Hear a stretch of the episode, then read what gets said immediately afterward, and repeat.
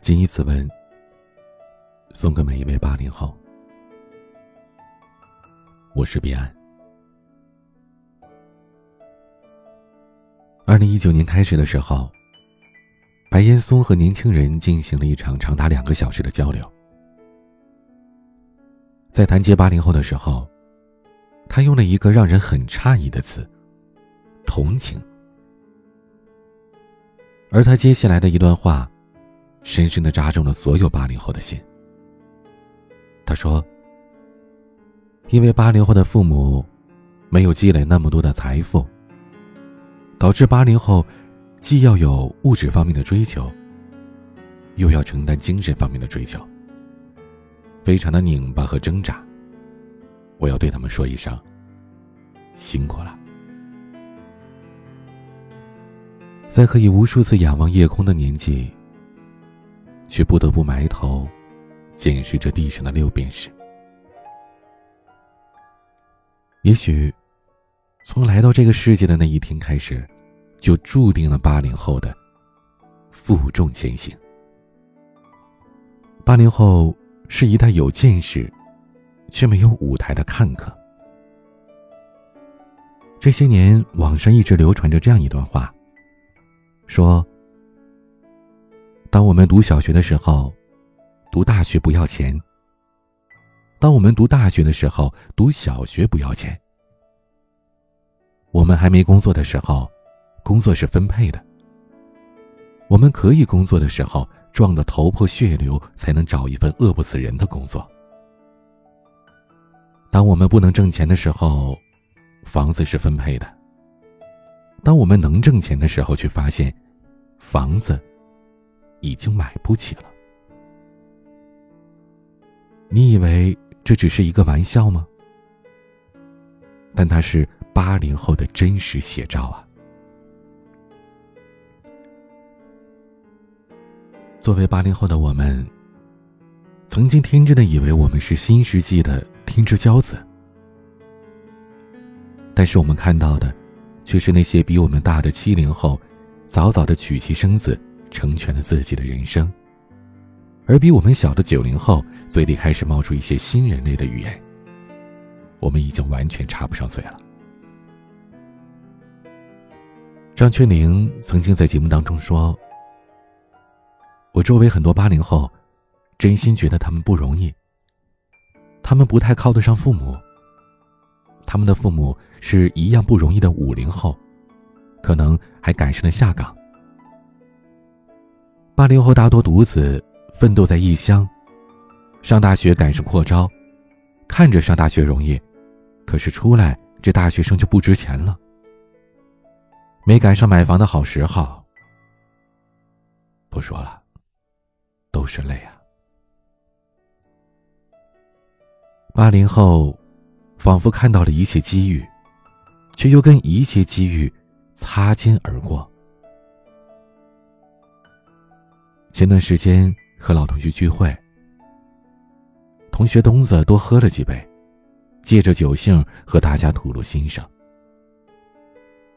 大学毕业，东子去了国内一家著名的游戏公司，熬了三年时间当上了项目主管，却被告知，整个部门被裁撤了。原来，智能手机的时代来了，公司要寻求转型，而东子也不得不抛弃自己多年来的专业积累，开始学习新的行业知识。可还没等他跟上公司的节奏呢，却发现。新来的九零后，没过几个月就成了他的领导。本以为赶上了网络盛行的大时代，却没想到转眼就徘徊在了被淘汰的悬崖边。而随着三十而立，家庭事业权衡两端，他更加感觉到自己力不从心了，就像。电影《蒙甲》里有这样的一句台词：“风往哪个方向吹，草就往哪个方向倒。”年轻的时候，我以为自己是风，可到最后遍体鳞伤了，我才知道，原来，我们都只是草。于是有人感叹：八零后是一代有见识，却没有舞台的看客。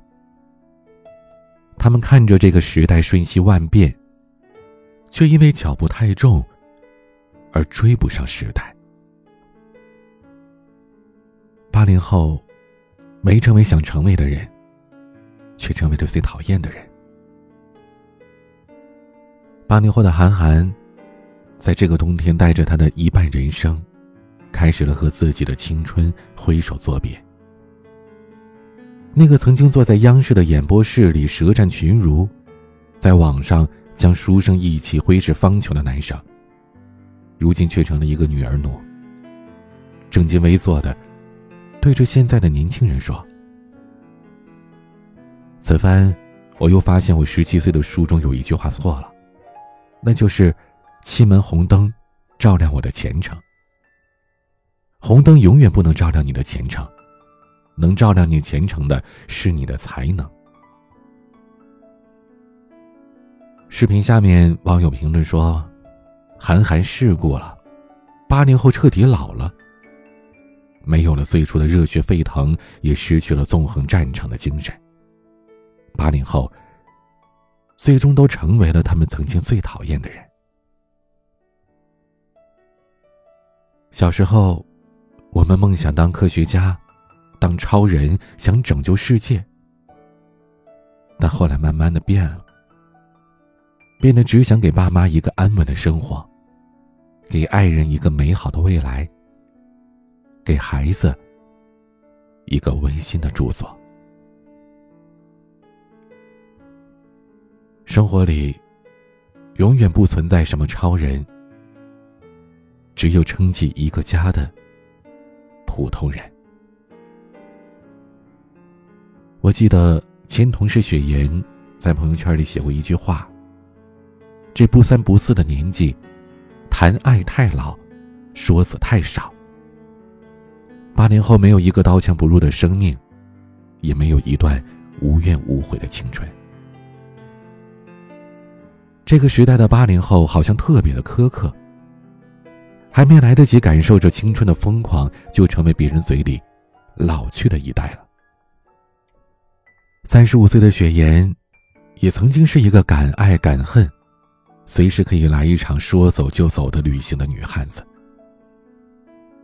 可如今，即使老板再挑剔，工作再不喜欢，也只剩下了笑脸相迎，没有了半点反抗的勇气。她大着肚子坐在电脑前，赶完了产假前的最后一单任务。做完月子，一刻也不敢松懈，马上回到单位上班。孩子大了，各种各样的学习费用像一座又一座的大山，压得他快喘不过气来。更别说那到退休也不一定能清零的房贷了。我曾经听雪岩说，现在的他早已经不去想外面的世界了，他只想给自己的家庭铸造一个。还算完整的壁垒，这成了他最后的倔强。八零后的青春是一场提前告别，也许你会诧异彼此都变了模样，但你终会释然。也许我们本该这样，年轻的时候。我们热烈激昂，而立之后柔软倔强，没成为自己最想成为的人，成为那个讨厌的人，却也没有想象中的那么糟糕。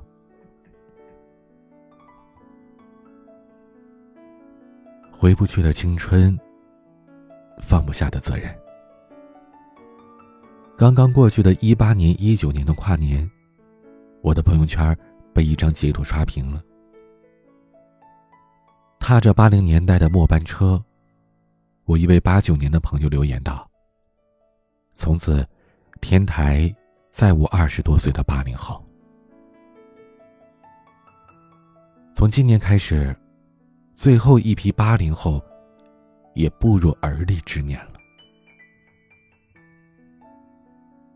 曾经的八零后是青春的代名词，可转眼间便走到了上有老下有小的年纪。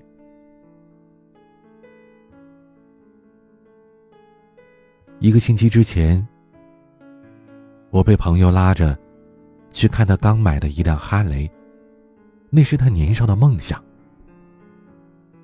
可昨天我朋友告诉我说，他把那哈雷封到仓库里存起来了。我诧异的问他原因，电话里他的声音略显低沉的说：“上路飙车的时候，不小心摔了一下。”差点没钻进过路的一辆大货车的车轮底下。朋友告诉我说，他爬起来发现自己没事的那一刻，眼泪瞬间就掉了下来。他说，那不是劫后余生的喜极而泣，而是因为生死之间，他想起了家里的妻子。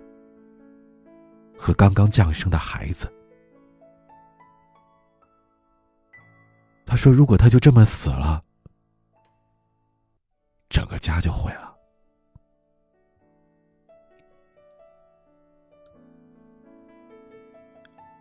我能想象得到大洋那个时候的恐惧，因为他在说这些的时候，我也下意识的望了望。正在哄孩子睡觉的妻子。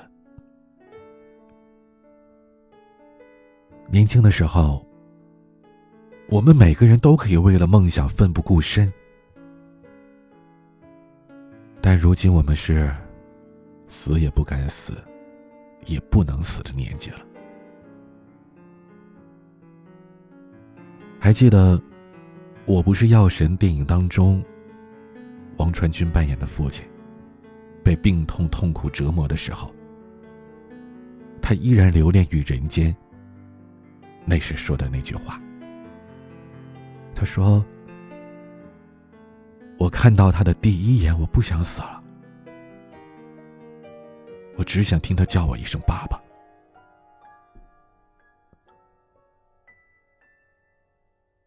我们不是害怕死亡，是真的放心不下。八零后的我们，大多是独生子女，一对夫妻身后背着四个老人，前面还有一个没长大的孩子。我也想过，如果有一天面对死神，自己是否可以坦然的和这个世界说一声再见？但答案一定是否定的。因为我不想让饱经沧桑的父母体验白发人送黑发人的痛苦，我也不愿意违背曾经对爱人许下白头偕老的承诺。更重要的是，我还想陪着孩子慢慢长大，看他们结婚生子。我们可以没有豪宅。没有豪车，一辈子平平凡凡的。但是不能没有健康，没有生命。八零后开始惜命了，因为他们明白，一个人好好活下去，才能承载一群人活着的意义。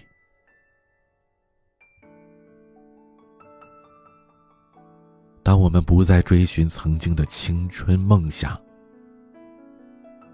我们也终于明白了责任的重量。梦想是把热血与汗和泪熬成汤浇灌在干涸的贫瘠现实上。当日常的重量让我们不反抗倒地后才发现荒地上渺茫希望绽放。八零后唱着五月天的成名在望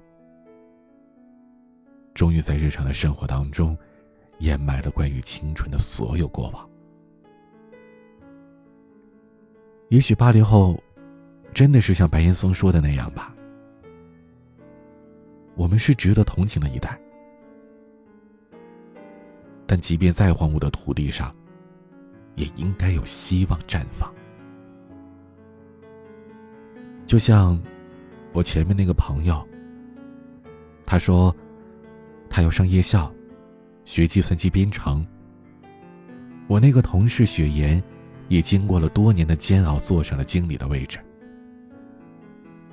八九年的朋友，他放弃了哈雷，爱上了骑行。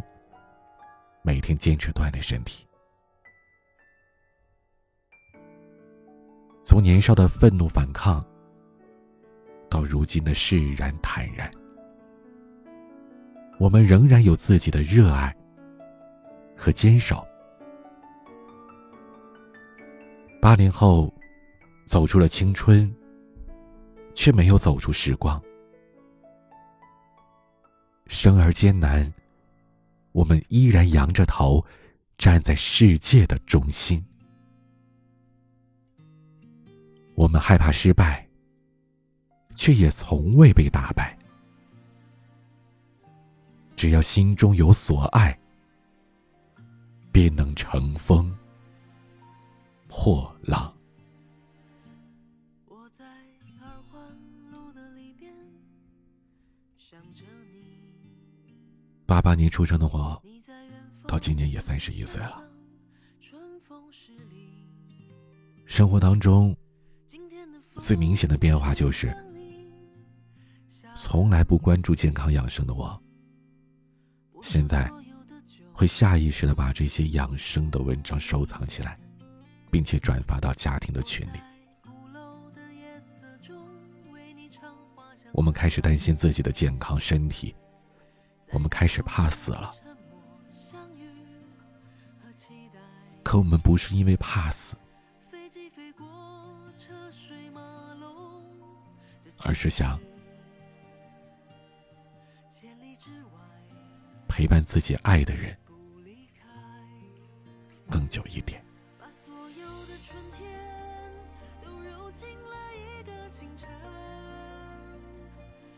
我是八零后。彼岸。